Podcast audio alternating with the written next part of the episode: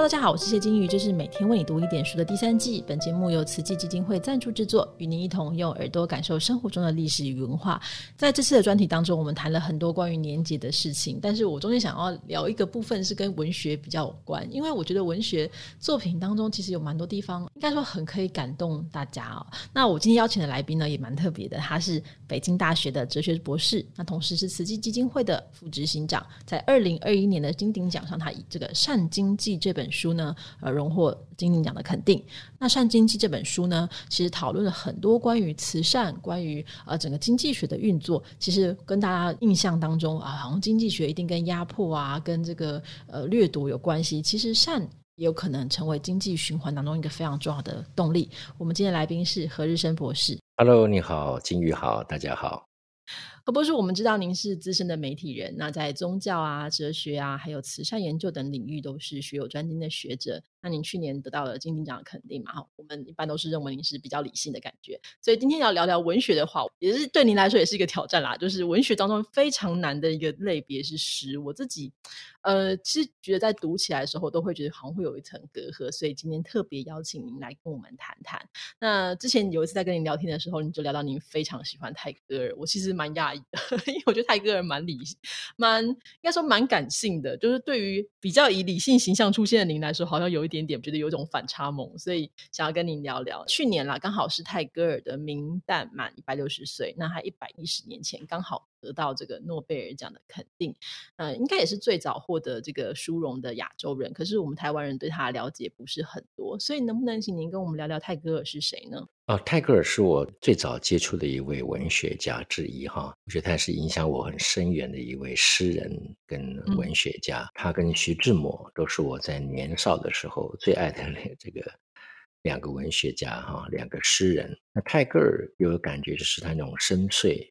宽广，那么有很带着一点点淡淡忧愁的那种气息。那么我记得我是很年轻的时候，大概十五六岁啊，在宜兰一个小书店看到泰戈尔诗集，我就随手一翻，就看到他的第一首诗《夏天的飘鸟到我窗前来唱歌，又飞去了。秋天的黄叶没有歌唱，只叹息一声，飘落在那里。我就被他深深的吸引啊。嗯，你不见得知道他的意思，可是那个意境非常非常的深远。他从小就是一个每个学校都读不满一年的一个喜欢自由、很奔放的孩子。嗯父亲是一个宗教改革者，也是一个社会运动者。他是最小的小孩，应该也是属于贵族了哈。嗯所以私塾也待不了，私立学校也待不了，最后到孟加拉的一个私立学校啊，终于待下来了。那么十六岁去了英国，待了一年，又回来了。那么回来呢，就跟父亲住在恒河边上啊，据说是他的侄子嗯教他写诗，那从此他就变成是一位诗人。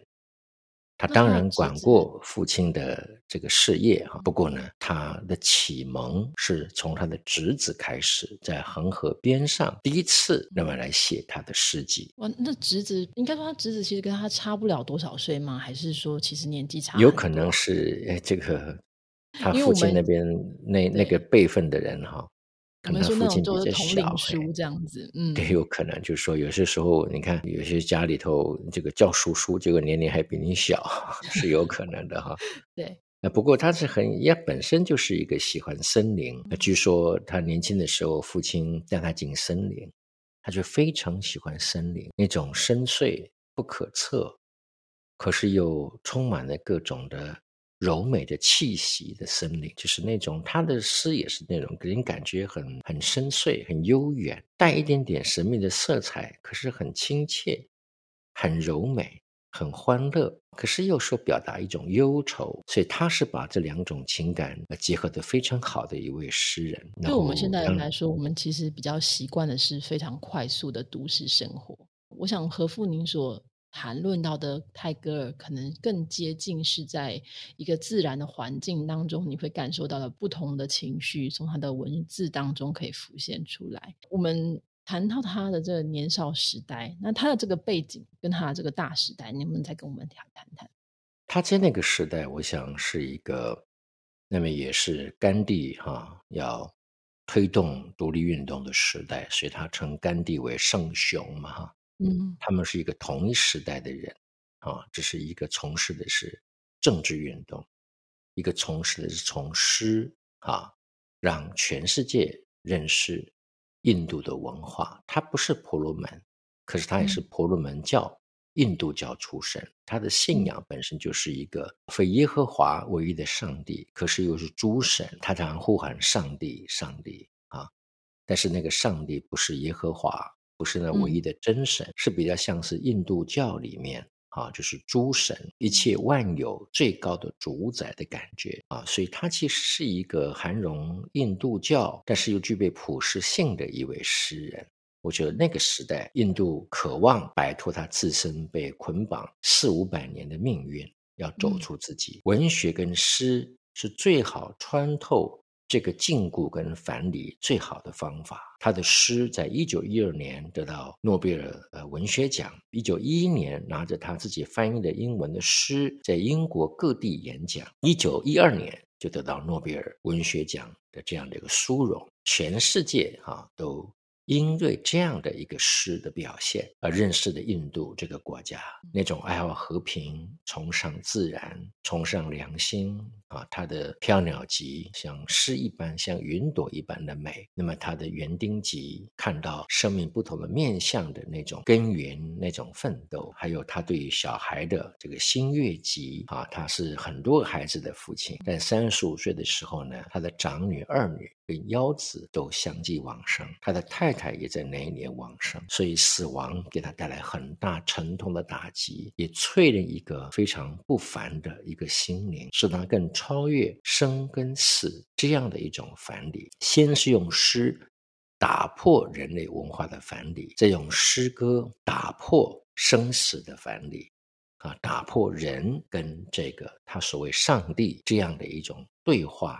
也打破这样的一个藩篱，所以我觉得他的诗是具备这样的一个打破藩篱啊，看到人的普世的。这样的一种善跟爱啊，很重要的传达的一个方式。因为我们在泰戈尔的时代，其实当时的印度已经被英国殖民了蛮久的。那整个英国在当时也确实是在他极盛时代，所以很多的殖民地或是反抗的运动，其实是越来越激烈。但是在这个期间，反而印度用了一个很不一样的方式，泰戈尔用了一个很不一样的方式去呼喊自己的价值，然后呼喊自己想要呈现的美跟善。我比较好奇的。是因为他其实应该显然是受过蛮好的教育，尤其是他对西方的一切都非常的了解。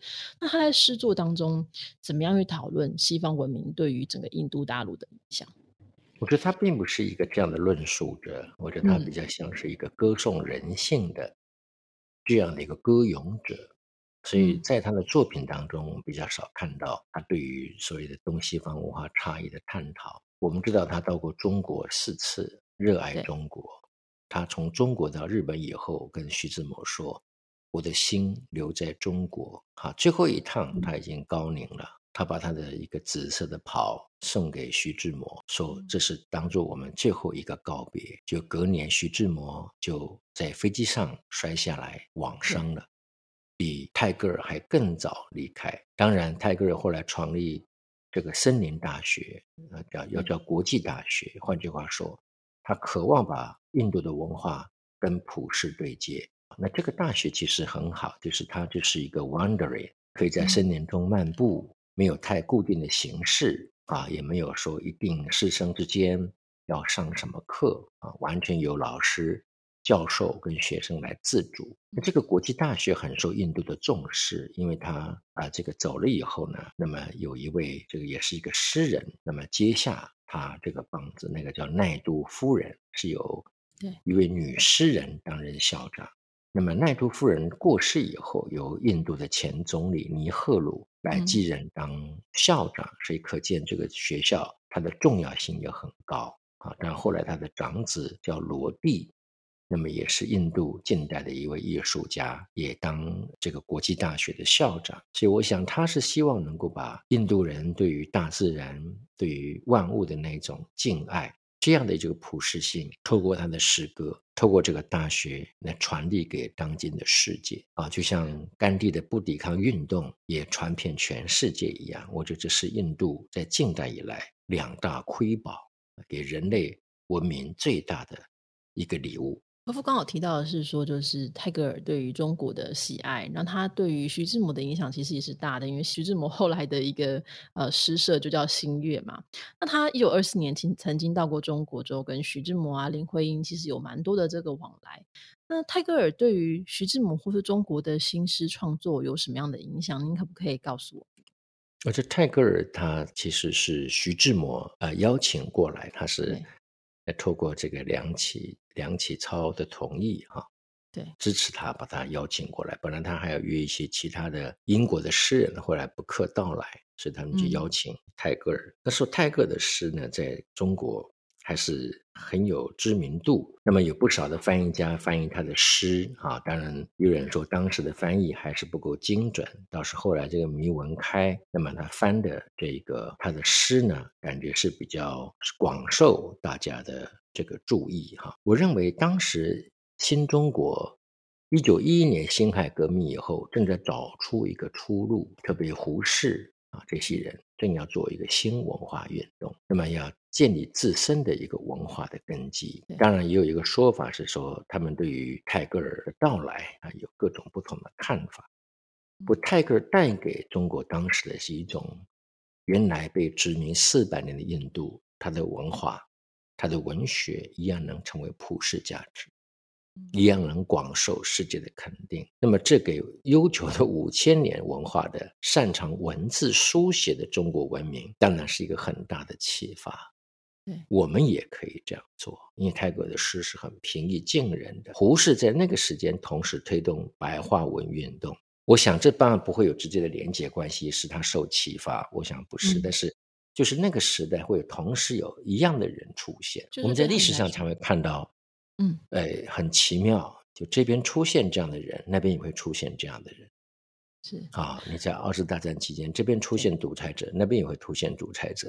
嗯。那这边出现了这样的一个所谓普世性的文学运动，在印度，那么中国要出现普世性的一个文学的运动，我认为它是一种时代的相呼应。你要让这个国家脱胎换骨，文学也要脱胎换骨，语文的表达也要脱胎换骨，要离开部落主义。离开自己原本的民族主义的框架，走向世界，你才能够让这个国家能够翻转，让这民族能够要生。所以我相信那个时代的共鸣，在那个时候互相唱和着啊。透过徐志摩，透过好多好多的文人跟泰戈尔的互动，他甚至进了阎锡山去山西啊，他要搞农业啊。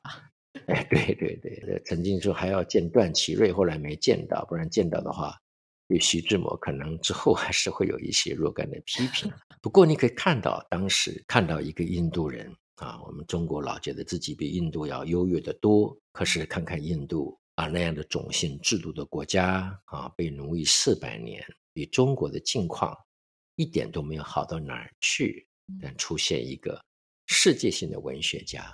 啊，用那么优美的英文诗句传达一个属于传统印度文化的情感跟对生命的盼望，我相信当时对中国一定是一个很大的激励。是，就是一个很重要的典范。就是一方面是亚洲人也可以做到这件事情，另一方面是诉诸太多的情感或是这样的啊，我们要奋起。泰戈尔的出现是完全不一样的，他告诉你们也是可以感动这个世界。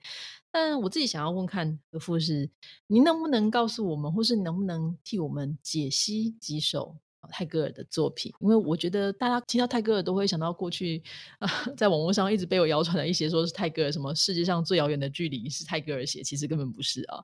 那你能不能告诉我们，或是替我们分析一个真的是泰戈尔的作品？然后你教教我们怎么样来阅读，或是怎么样来？我有我有我有好多诗想要跟你们分享，就像那首说。夏天的飘鸟到我窗前来歌唱，又飞去了。秋天的黄叶没有歌唱，只叹息一声，飘落在那里。我认为它就是对于一种生的喜悦，也是很淡然的。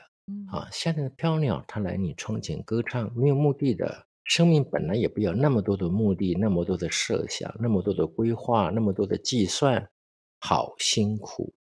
嗯，死亡也没有那么可怕。秋天的落叶没有歌唱，只叹息一声，飘落在那里。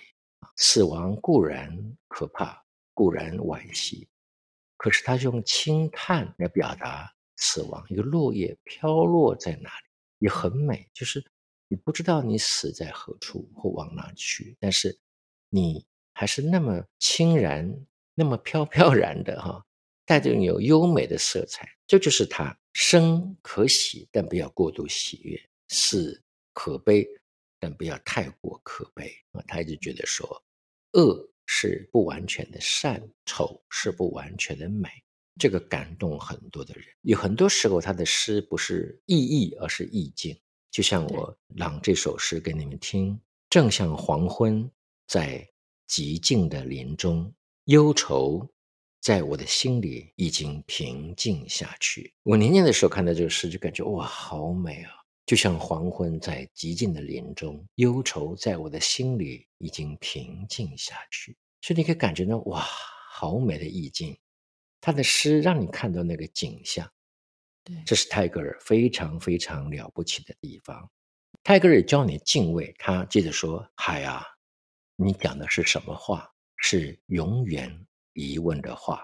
天哪，什么是你回答的话？是永远的沉默啊！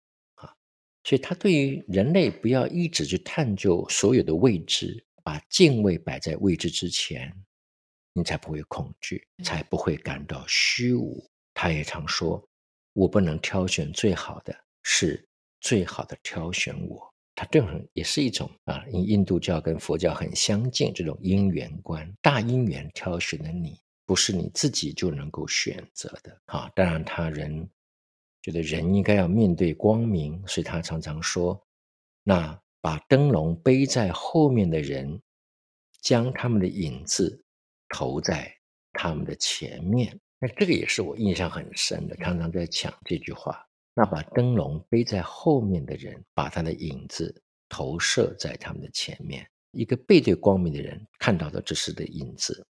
我们常追着影子，可是没有真正面对自己真正要面对的人生。啊啊，生命常常啊碰到的啊一个状况。所以，呃，我举的这些例子。当然还有一些别的啊，比如说，如果能够多说一点，比如说我自己，可能我年轻的时候特别浪漫思维哈，很喜欢。年轻的时候有个老灵魂漂泊，对，比如柴果基就讲说，嗯，命令我，我就要江上航行。三月的风在愤怒，激动软弱的波浪，发出喃喃的怨言。这园子已经献出了他的一切，在黄昏的疲劳时间，在落照中。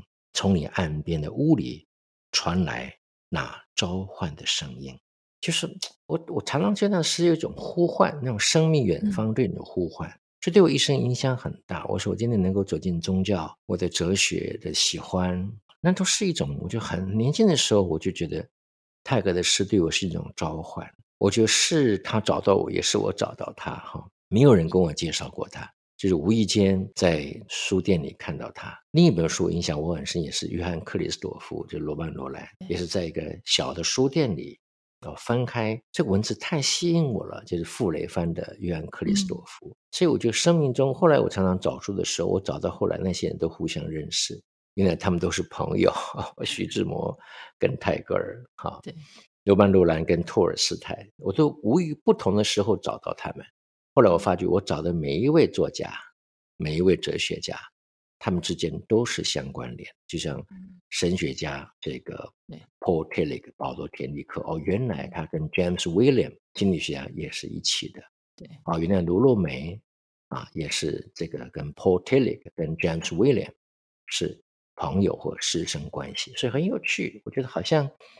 生命就预备在那里，你是什么气性，就会找到什么东西啊。比方说，我看泰戈尔后面还有讲说，我的生命年轻时像一朵花，一朵春风到他门前来祈求时，从他充实中掉下一两片花瓣，而永不觉得损失的花。所以你看他诗里面实际上是有很多永恒的印记在这里面啊。他的诗就是一个生命的全部，可以说，或者他用生命的全部来写这首诗啊。他对爱的看法，他说：“尘世那些爱我的人们，用尽方法来掌握我，但你的爱不是那样的，你的爱比他们伟大，你使我自由。那个你是上帝。”上帝，嗯，上帝，他歌颂颂歌集，颂歌集得到诺贝尔文学奖。嗯，城市那爱我的人用尽方法来掌握我，但你的爱不是那样，你的爱比他们伟大，你使我自由，唯恐我忘掉他们，他们从来不敢随便离开我，而你呢？日子一天天的过去，你还不曾露脸。假使。在我的祈祷中不呼唤你，假使我不把你放在心上，你对我的爱依然在等待着我的爱，好美，好棒！对，就是那种。其实有点，嗯，这个感觉有点像从前在基督教的时候就听到了很多的概念，但是他把它融在这个其实它东西是非常。非常普世的哈，我觉得他是只有我好像对，的确是一个非常普世，就是你这个在各宗教里都可以看到，佛教也可以看到他的智慧，在他的看到他的一个印记，基督教也是，是，所以其实真正的文学是可以穿透这些宗教的啊国界的藩篱。我刚刚在听。和父讲到不同的这些呃文学家思想的时候，我就想到一本书叫《天才为何成群的来》，就是他有提到说，很多的不同的时代，大家可能会因为某一些呼召，然后某一些概念会聚集在一起，聚集在一起的时候，在互相激荡的过程当中，其实也会迸发出新生。像我自己研究的呃思路啊，或是这些重要的研究、汉学的研究，其实很常出现这样的情形，但听起来像是文学类的。或者这样哲学类的也是有一样的状况哈，但我还是想要问何夫，就是说，因为泰戈尔现在其实去世已经八十年了，我们整个世界其实变得非常的不一样。我们如果要跟年轻的读者说，你们来读泰戈尔的诗吧，或者说我们要跟其他人说，你看泰戈尔诗真的是跨越这个时代，我们可不可以提出什么东西？是说在他的诗当中有哪些东西是您觉得到现在这些启示依然是历历在目的？我觉得是的，我觉得刚刚我翻到这句话是可以形容现在的年轻人哈，对，好像拥有一切的物质，可是人是囚禁在心里的，对，是彷徨的。泰戈尔这首诗讲说，我没有留意，我是一个在我心中流浪的人。这个听起来很像现在的年轻人哈，在阴郁时刻的晴朗烟霞中，你的多么广大的幻影。显现在天空的一片蔚蓝里，哦，天涯海角的远方，哦，你笛子的热烈呼唤，我忘却，我也想忘却我独居之屋里的门户，处处都是关闭着。他接着又讲说，两只鸟，一个在自由的山林中，一个呢是关在笼子里，让他们机缘巧合相会了。啊，自由的鸟高声喊道。啊，亲爱的，让我们飞到林中去吧。笼中鸟却悄声说：“到这里来，让我们都住在笼子里吧。”自由鸟说：“笼子里哪儿有展翅的余地吗？”啊，笼中鸟说：“在天空里，我不知道哪儿是栖身之所。”自由的鸟大声叫道：“亲爱的，唱些森林的歌吧。”笼中鸟说。坐在我身边，我教你一些学者的语言啊，对学者是负面的。对，林中鸟喊道：“不啊，歌曲是永远不能教的。”笼中鸟说：“可怜的我，不懂得什么是森林之歌呀。”他们的爱情因渴慕而热切增强，然而他们却永不能比翼双飞。透过笼子的栅栏，他们相对凝视，可是想彼此了解的愿望却是突然的。他们在热望中扑动双翅，唱着：“靠得更近些吧，亲爱的。”自由鸟说：“这办不到，我害怕那笼子上关闭的门扉。”笼中鸟却悄声说：“啊，我的双翅无力。”而僵硬了。如果我们想一下，现在年轻人活在自己的网络的世界，或活在一个小确幸里面，那么就像一个笼中鸟，要看到森林，它不敢走到世界更宽广的地方去，那里没有栖身之所，不知道往何处去。嗯，啊，所以我昨天才听一个演讲，说年轻人现在愿意跟爸爸妈妈住在一起，不愿意冒险，也处处充满着危险，啊，宁愿安居在家里。这首诗献给他们，啊。这是叫园丁集，笼中鸟跟这个自由之鸟啊。自由虽然不可确定，但是自由本身就是生命的必要的一个历程。所以他泰戈尔讲说，哪里有人造的路，我就迷途了。这也是他讲，他要你去尝试。自由本身就是一个未知，所以他说未知是永久的自由。他在爱中。是没有怜悯的自由，表示生命的本质。上帝给你自由，但是他会考验你；命运给你自由，他会考验你。他在爱中是没有怜悯的。这个爱是什么意思？淬炼一个更坚毅、更深刻、更宽广，也更不凡的生命，本身就要经过淬炼。所以他在爱中是没有怜悯的。好。我觉得这些等等的泰戈尔诗集，我觉得你问我，我现在想起来，的确对当代的年轻人应该有很深刻的一些启发。只要他不要怕接近这样的一个啊，算一百年前的诗，我相信他能够在当中找到非常深远的生命的启发跟意涵。刚刚听何父讲的这首《笼中鸟》诗，其实我想到的是最近很流行的一个电影叫《骇客任务》嘛，哈，它。概念其实是蛮像，就是当我们去呃，觉得像最近可能 F B 也提到，就是我们要做一个元宇宙，大家都戴一个头盔，然后进到那个世界里面去，那个世界里面什么都有。但是那是真的吗？我其实都觉得那那个未来非常的恐怖。如果有一天我们全部都戴上一个头盔，然后我们不知道真实的香味是什么，我们只知道在那个元宇宙当中的花是可以有各种奇怪的颜色，但是我们并不知道世界上的花长什么样子，我们也不知道踩出去的步伐或是山林长什么样子，那是一件多么恐怖的事。所以大家都跟我说：“哎，你会不会很期待 Metaverse？” 我说：“不会，我觉得那是人类的浩劫，因为毕竟我们生活在这个世界上，你还是需要走出去才有可能看到新的事物。如果大家都很幸福的、很快乐的在这个。”小小的这个的头盔里面，那我们活着 还有什么意义？所以我觉得，在听刚刚这首《笼中鸟》的时候，反而觉得哇，对，这就是我们 未来要面对的一些事情哈。好的，我觉得哦，今天跟何父学到了非常多关于文学、关于泰戈尔，我自己也蛮期待，因为泰戈尔最近有一个新的译本也也出重新出版了，所以大家在网络上其实都能够找到泰戈尔的诗集，也都能够去阅读跟了解。推荐的话，何父你会先建议大家先看哪一本呢？我觉得《飘鸟集》是最简单的哈，可以先看。那我觉得《颂歌集》比较难。对，《颂歌集》歌颂生命跟死亡，还有那个。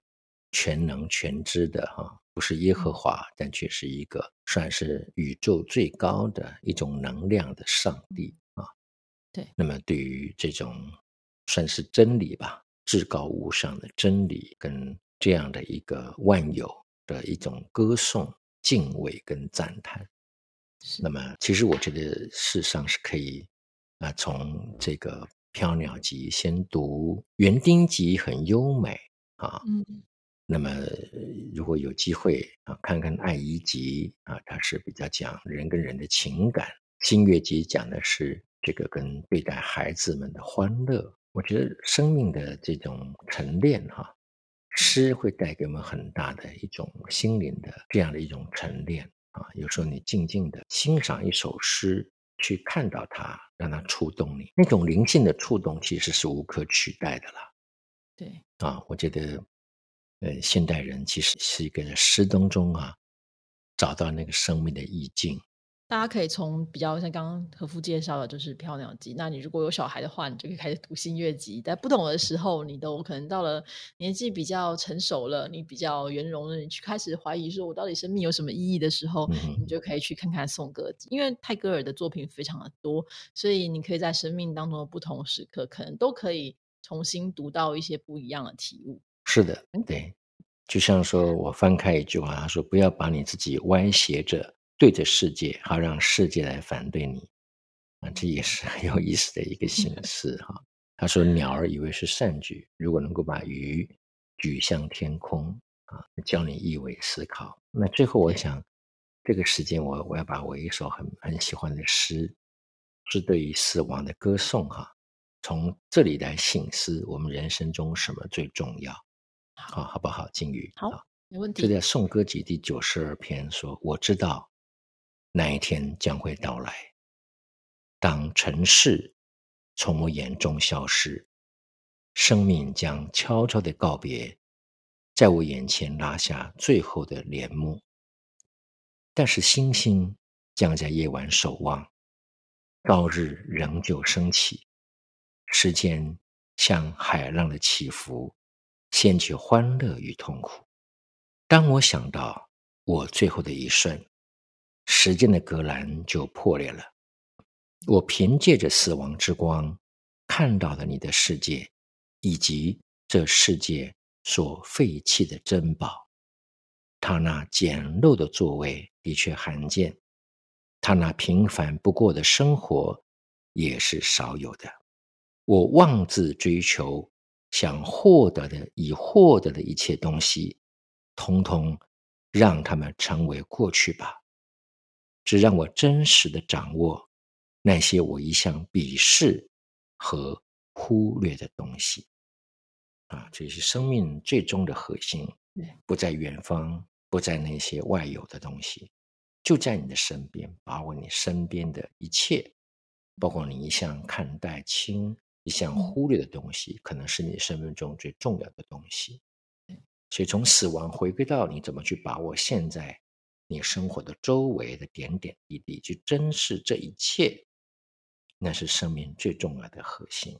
好，大家总是不要在最后的那时候才猛然醒悟，原来你所看中的这些五子登科其实都不重要。重要的是在你生命当中，有些人或是有些事情，有些呃体悟，其实你要到最后的时候才发现啊，我真的是太晚太醒悟了。那我相信在泰戈尔的诗集当中，如果你可以早点读到的话，你应该就会哎。是对我可以想想看，是不是我在这个时候，趁着我还年轻，我还有呃时间，我还有力气的时候，我可以去多多的珍惜跟爱护我应该要珍惜跟爱护的东西，而不是把时间就是耗费在呃无意义的事情上。好的，今天我们非常谢谢何夫告诉我们很多关于泰戈尔的事，谢谢何夫，谢谢谢谢金鱼，谢谢大家，拜拜，拜拜。